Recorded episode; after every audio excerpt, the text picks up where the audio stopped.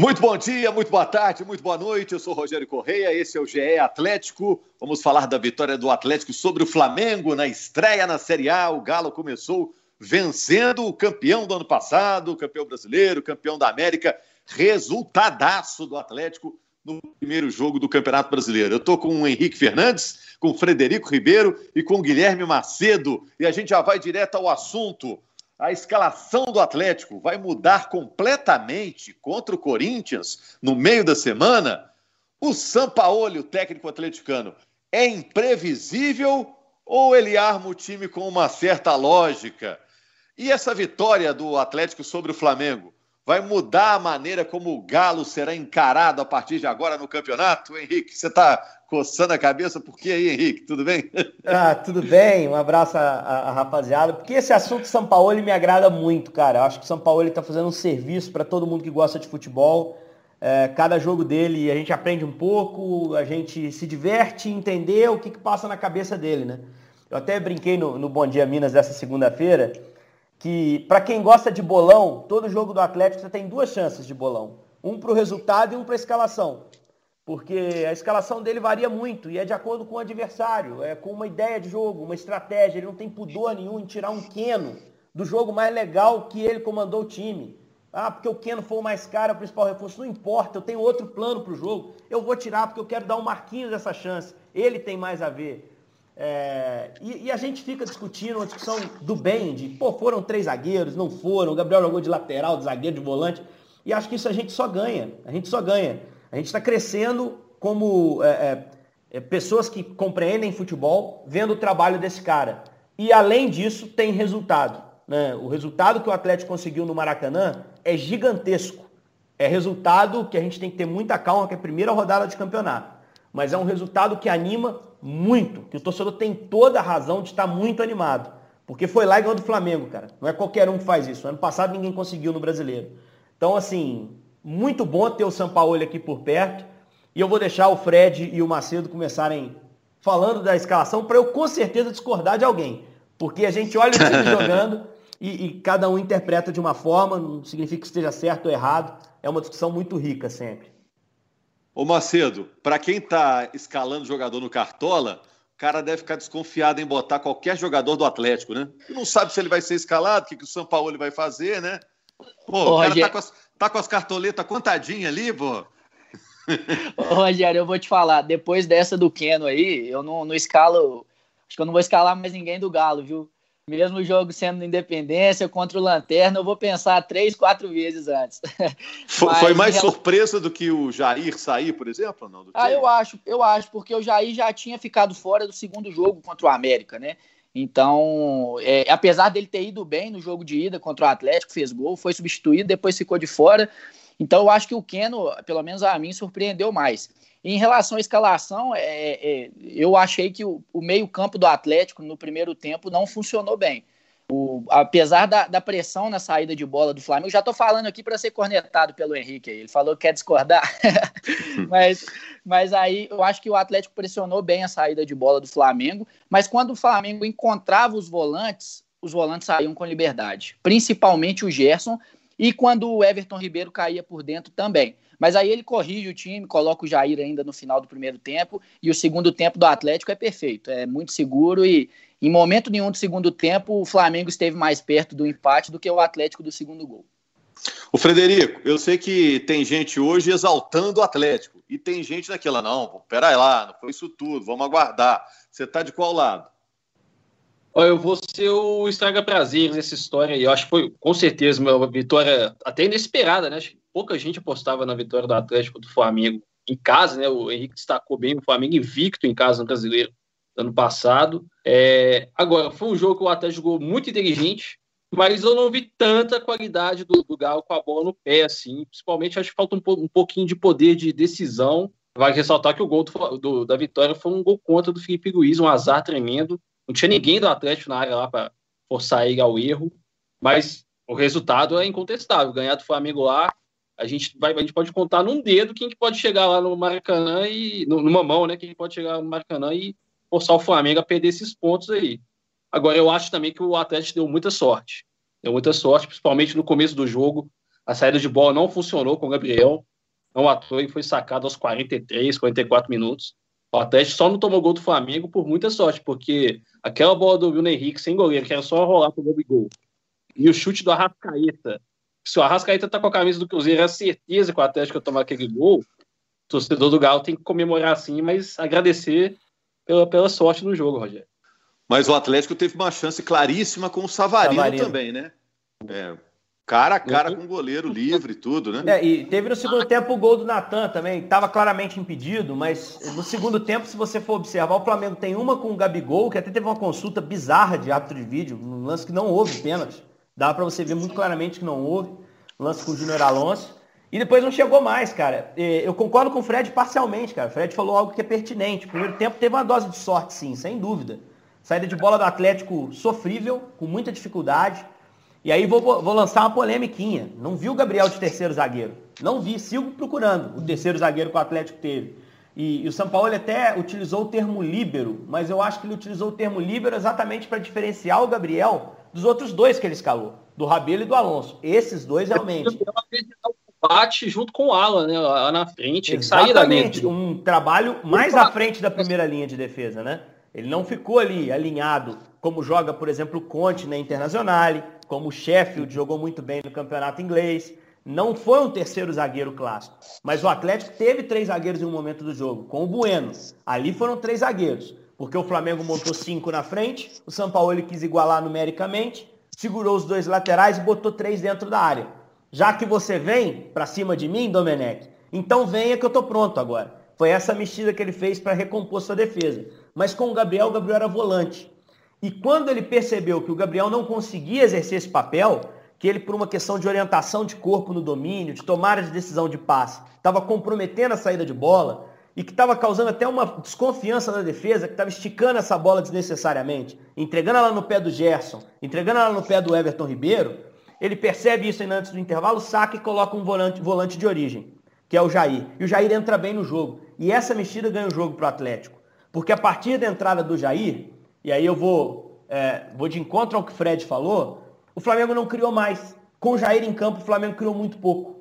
Então ali ele consertou o time do Atlético, ele já vencia por 1 a 0 num gol casual, na jogada que, que resultou no gol contra, e ali ele corrigiu o time para fazer um segundo tempo muito bom, que realmente faltou poder de decisão na frente, porque a bola chegou na frente com qualidade.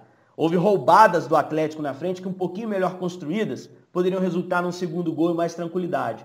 Mas eu acho que para um trabalho que está no sexto jogo oficial, se eu errei a conta, é o sexto jogo oficial, correto?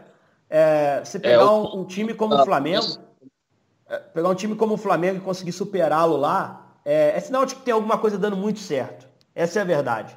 E isso nos anima, né? Já que a gente vai estar tá aí com, com o prazer de mais uma temporada cobrir o Atlético em todo o brasileiro. Se seguir nessa toada, acho que pode ter coisa grande esperando lá na frente.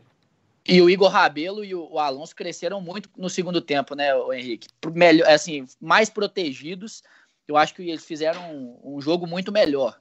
É a questão da confiança mesmo de quem está ali na frente. Agora, no ataque, eu acho que o Atlético teve espaço no segundo tempo e, e, tom, e tomou decisões erradas, né? O Marquinhos em um chute de fora da área poderia ter passado na esquerda, não me recordo mais se quem estava entrando pela esquerda. O Marrone, que acertou o chute até em direção ao gol, tinha a opção de uma ultrapassagem pela direita também. Enfim, mas o segundo tempo do Atlético foi animador. É. Quando o técnico abre essas disputas em várias posições, né? É, tem esse efeito colateral. O cara que entra, ah, vou tentar aqui garantir o meu, né? Garantir o meu. fazer o meu brilho aqui no jogo. E muitas vezes não é tão solidário assim. Quando o time está encaixado, definido, não muda, os jogadores, ah, eu vou dar um passo pro cara aqui, no jogo que vem é ele que vai me servir, né? Você garçom, da outra vez eu vou ser freguês e tudo bem. Agora, a maneira como o Atlético será encarado a partir de agora, na próxima rodada, por exemplo, já muda, não? Por exemplo, Corinthians vai enfrentar o Atlético agora. Corinthians vai jogar na retranca, porque o Atlético é, foi ofensivo, jogou no Maracanã encarando o Flamengo, bicho papão, e aí? É, eu só acho que o Atlético não jogou encarando o Flamengo. Né? O Atlético fez um jogo estrategicamente de, de é, neutralizar o que o Flamengo tinha de bom, né? blindar sua área ali para impedir que o Flamengo é, exercesse o volume de jogo que ele exerce com as boas peças ofensivas que tem. E tentou ali explorar algumas fraquezas de marcação do Flamengo, que o, São Paulo até falou na coletiva, para poder também ter suas chegadas à frente. O posicionamento do Natan, por exemplo, muito específico, né? O Natan foi, eu, brinquei chamando ele de 9,5, brinquei disso no redação. Porque ele não, era, boa, nem, é. ele não era nem um 9 nem um 10. Ele ficava naquele meio do caminho. Quando o Atlético não tinha bola, ele voltava e encostava no Arão. Era a sombrinha do Arão ali. O Arão era uma opção de men a menos de passe. Quando o Atlético saía, ele vinha para as costas do Arão, mas não aprofundava entre os zagueiros do Flamengo. Ele queria a bola ali na intermediária. Aquele papel que a gente chama que o falso 9 faz, né? Então, assim, é, o São Paulo ele não foi encarar o Flamengo de peito aberto. Tanto que a posse de bola dele bate coisa de 35%, que não é o comum. Ele abriu mão de algumas coisas. Ele sabia que o Flamengo, por ter um encaixe maior, talvez em algum momento colocasse contra a parede. Mas ele tinha que estar pronto para isso e se mostrou pronto. Mas só respondendo sua pergunta, Rogério, eu acho que quando o Atlético montou o time que montou e contratou o São Paulo, ele já passou a ser olhado de outra forma no Campeonato Brasileiro. Então eu, eu, eu, já espero, a partir desse jogo contra o Flamengo, já esperava, independentemente do que foi contra o Flamengo, que todo mundo que vier aqui a Belo Horizonte tenha a ideia de, de tentar primeiro se defender é, é uma característica, porque o Atlético é um dos times do qual se espera muito no campeonato. Mas eu acho que o São Paulo também está pronto para lidar com isso. Eu acho que ele sabe que é isso que ele tem que superar para ir bem no Campeonato Brasileiro. Vamos ver se ele está pronto já a partir do jogo de quarta. E o time para a partida contra o Corinthians, você acha que muda completamente, Fred? Ô, Rogério, eu, é difícil apostar, hein? Acho Isso. que só o Rafael a gente pode cravar aí titular o resto, porque eu, eu acho que a ideia do São Paulo contra o Corinthians vai ser tomar sedes da partida mesmo, fazer o que o Flamengo tentou fazer com o Atlético no Maracanã, e pensando nisso, imagino que ele, que ele volte com o Keno no time titular, que ele entre com o Marrone no começo, mas é tudo palpite, a gente não tem nem como fazer uma provável escalação aqui com, com precisão, acho que pode mudar assim a, a ideia de jogo. Eu imagino que o Gabriel não volte para o time, o Jair, acho que tem grandes possibilidades de ser escalado como titular, mas na cabeça do São Paulo e tudo é possível. A gente não sabe qual foi a pontuação do Jair no, no jogo para o São Paulo. Ele entrou muito bem contra o América, né, voltando de lesão, fez o gol e foi para o banco nos dois jogos seguintes. Então, fica aí, a, a, como o Henrique destacou, é, o, é a diversão de ver o que, que o São Paulo vai pensar, sempre pensando no adversário. Acho que ele vai escalar sempre pensando nas forças que o Corinthians tem, na força que o próximo adversário vai ter. Imagina a cabeça do técnico adversário, né? Ah, o Henrique está achando divertido, né? O técnico que vai enfrentar o São Paulo deve ficar maluco, né? Eu, eu tô lembrando do Lisca. Eu tô lembrando, é, vocês sabem sabe da, do que o Lisca, o que o Pedro Rocha, nosso repórter, é, que estava no, no, clássico de, da última quarta-feira, relatou em relação ao Lisca, né? O Lisca está no campo, uma hora antes do jogo, sai a escalação do Atlético. Ele dá uma risada e fala: Terceiro jogo, terceira escalação diferente. Os caras mudam o tempo todo, vai explodir minha cabeça. Tô doido para enfrentar um time normal. O Lisca meteu essa. Quer dizer, o São Paulo ele provoca isso. Acho que o Thiago Nunes vai ter seus problemas também na quarta para lidar. Quando sair a escalação lá 6 e 15 da noite, uma hora antes do jogo, ele vai ter que pensar em alguma coisa. E, e o Thiago Nunes que deu um jeitinho no Corinthians, né? O Corinthians, antes da pandemia, era um time caótico, que estava tentando ali uma transição de ideia e ele competiu bem no Paulista, perdeu o Paulista nos pênaltis Palmeiras, porque regrediu, né? Ele estava quase eliminado, né? Estou... Quase eliminado. Ele deu um passo atrás e aí começou Se a. Se tornou montar... um time mais. Competitivo, mais, mais reativo. É, é mais reativo, exatamente. É um sinal... Ele tentou fazer do Corinthians um Atlético Paranaense, né? Assim, é, com algumas diferenças, claro, mas eu acho que até por essa postura que ele tomou nas rodadas finais do Paulista ali, o jogo do São Paulo ele vai ser é, vai ser contra um time reativo. Mas a, a, aqui, a gente tá brincando, mas aí eu pergunto: o São Paulo ele é imprevisível? Ele é um cara assim, não dá para saber o que vai fazer? Ou na hora de armar o time tem uma certa coerência, tem, tem uma lógica? É, ele tem que vocês acham? uma estrutura que. Eu não vejo lógica em colocar o Marquinhos e tirar o Keno do contra o Flamengo, por exemplo. Mas você sabe que tem, tem uma explicação para isso, Fred? Pelo menos o que eu entendi. O Rafinha estava baleado, hein? O Rafinha estava baleado. Era, a principal arma ofensiva dele era o Keno, né? Eu imagino que seja. Ele poderia até ter invertido o Savarino com o Marquinhos. Achei que ele poderia ter feito isso, como já fez antes. Mas ele deixou o Marquinhos. A jogada saiu por lá, né? Não tem nem como criticar. O bolso do Atlético saiu pelo Marquinhos, é, dando um passe de calcanhar para o Arana. Eu acho que é, não tem como comparar muito Keno e Marquinhos com bola. Eu acho que não tem. Acho que o Keno oferece mais, é um cara mais decisivo. Pode ser que o Marquinhos chegue ao nível do Keno. O Keno tem 10 anos a mais que o Marquinhos e passou por muito mais coisa na carreira. Inclusive, uma carreira de reconstrução, né? O Keno não surgiu arrebentando. Ele foi aparecer lá na frente. Vocês vão se lembrar do jogo que ele era jogador do Atlas. Foi ali que a gente viu o Keno. Exato, foi enfrentar o Atlético Independência, uma vitória do Atlas, é, do México, né? E depois reapareceu bem no Santos, foi campeão no Palmeiras, se consolidou. Mas eu acho que o que o São Paulo queria ali naquela posição, Fred, era o sem bola. Participar da marcação à saída do Flamengo. E aí ele sentiu mais vigor no Mas Marquinhos. Eu acho que o Keno entrega bem isso. Ele chegou a, o Keno chegou a roubar a bola na defesa do, do, do Atlético no final do jogo. Bom, aí a questão de. Contexto, eu, né? é, eu imagino, eu acho que o Keno entrega mais, inclusive, sem bola do que o Marquinhos. O Marquinhos tem um grande potencial, mas acho que com a bola a gente não, não vai nem discutir. Né? Acho que o Keno é realmente mais jogador. Mas é. enfim, deu certo. Vamos ver contra o Corinthians como é que vai ser o jogo de quarta vai pedir uma coisa completamente diferente do que pediu o jogo de domingo. Eu acho que assim, é, esquece. É, a estratégia é outra.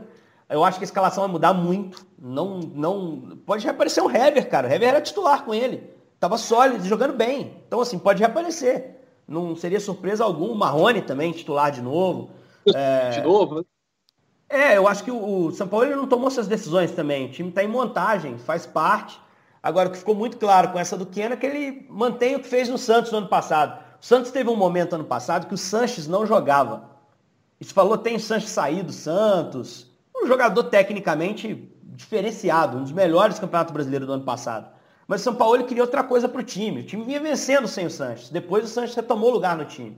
Então eu acho assim, é, tá tudo aberto. Tá tudo aberto. E por, por ser um jogo na quarta muito diferente, eu acho que o Corinthians vai dar campo para o Atlético, vai se fechar, vai explorar a velocidade de Everaldo, vai explorar a velocidade de Matheus Vital, eu acho que. E vai explorar o pivô do Jô, que é um perigo, sempre é um perigo, a gente conhece muito bem de perto. É, eu acho que ele vai mudar o jeito também de jogar o time do Atlético. Né? A gente viu contra o mesmo adversário, que foi o América, o Atlético jogar de formas diversas. E agora que é um adversário bem diferente do anterior, né? Corinthians e Flamengo, dois times muito diferentes. Não vai ser surpresa alguma se a escalação tiver quatro, cinco mudanças, mais um sistema diferente. Tô pronto para isso quarta-feira. Vai ser ótimo o é. nosso grupo, nosso grupo de, de, de papo da, da, da, redação vai ser ótimo, porque sempre tem aquela discussão tática. O Henrique está é esperando um jogo legal aí na quarta, tão legal quanto foi o de domingo, mas eu não sei, porque o Corinthians foi muito criticado nos últimos jogos, nem jogou, nem deixou jogar, né? Então vamos ver. Fala, Rogério, é, só complementando o que o Henrique falou, é muito legal você chegar no estádio e ver o time do Atlético disposto taticamente, sem a bola, com a bola, e descobrir o que, que o São Paulo aprontou para a gente, né? Porque se a gente que acompanha o dia a dia não sabe desenhar a escalação do Atlético, o adversário vai, vai ter essa, esse desafio extra no brasileiro. É verdade. É, só... E o São Paulo tem que acalmar um pouquinho. É mais um jogo que ele tomou cartão, hein? Tá tomando cartão todo é. jogo, né? É, ano passado ele foi suspenso três vezes. O pessoal fez até matéria que ele sorriu dessa vez, né? Satisfeito com o resultado, cumprimentando o Domi. É um cara sempre muito sério e enérgico à beira do campo. Tem que tomar cuidado mesmo, porque não, não faz bem ele ficar fora de algum jogo. E a suspensão vale como qualquer jogador. Três cartões amarelos, o, o treinador não pode ficar na área técnica no jogo seguinte. Só dois detalhes do Corinthians. O Corinthians sem o Fagner, né? Que é um jogador importante tá machucado, né? sistema defensivo. A, a, lesão do Fagner é, é definitiva, ele não joga. E talvez sem o Luan.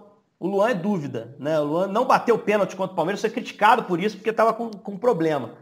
É, também é bom para o Atlético se o Luan não jogar, porque por mais que não seja aquele jogador exuberante de 16 no Grêmio, é, é um cara com talento para resolver num lance. Então, bons ventos aí. É o mais talentoso, individualmente. Bons ventos para um Atlético que parte para dois jogos em casa. É, e que venceu fora na estreia. Então, assim, é um sprint legal para iniciar campeonato, não garante nada mas mesmo sem torcida, o Galo jogando em casa ganha vantagens logísticas e, e a possibilidade de embalar para nove pontos nas três primeiras. Qual que é o depois? É o depois Ceará. É qual? Ceará em BH. Ah, tá. É, dá para pegar um embalo aí, né, é, é, Guilherme? Dá, dá sim. O Ceará que até me surpreendeu pelo, pelo resultado lá contra o esporte. Eu esperava. Eu não esperava o Ceará tomando três gols, né? Do, do esporte. Então é um, é um. E é jogo em cima de jogo agora. É, e o Atlético tem um elenco que favorece isso, né? Favorece é, esses jogos um atrás do outro e favorece o estilo de jogo do Sampaoli, que gosta de mudar. Ele tem jogador para jogar com três, com três zagueiros tranquilamente, tem jogador, tem jogador para jogar com três volantes, tem jogador para jogar com três atacantes. A única função que ele não tem ali para colocar é um centroavante, mas não tem porque não quer. Tinha no elenco, é. abriu mão e, e, não é o estilo dele usar assim, né? Então, é, sem dúvida, é um campeonato que começa mais do que com o pé direito para o Atlético. É, mas centroavante deve acabar chegando alguém, né? Ele tá falando que tá faltando umas peças ainda, acho que vai acabar ah, chegando alguém. Para mim, Rogério, sinceramente, para mim esse movimento do Sacha e do Everson, o Santos está com todo mundo com atraso de salário. É, os dois terem se movimentado para se desvincular é um sinal muito claro de que tem a conversa com o Atlético. Que os caras já têm algo engatilhado. Pode discutir se é ético ou não, e os caras provavelmente não vão confirmar, mas essas coisas não são à toa. Né? E aí se o Everson e o Sacha, ainda está em movimento isso, pode ser que os dois se desvinculem. Eu acho que são dois caras para preencher essas lacunas que se diz, né? Uh, o goleiro que joga com os pés, o Everson foi o titular do São Paulo no ano passado, uh, e o centroavante. O Sacha hoje é um centroavante no mercado. É um cara que o São Paulo inventou como centroavante que entregou bem no Santos. E eu acho que se vier para o Atlético, né, pode ser algo ajudar. O Cavani é que já era, né, Fred? Cavani vai para o Benfica ganhar em euro, né? Ele deve ser companheiro do filho do João Leite, não é o Elton Leite, o goleiro que foi pro Benfica, né? Não sei se assinou, acho que não assinou ainda não, mas provavelmente vai jogar com o Jorge Jesus lá no, uhum. lá no Benfica.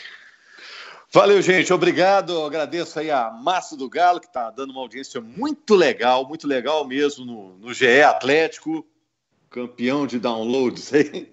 E obrigado, Henrique, Frederico, Valeu. Guilherme, parceiraços aí.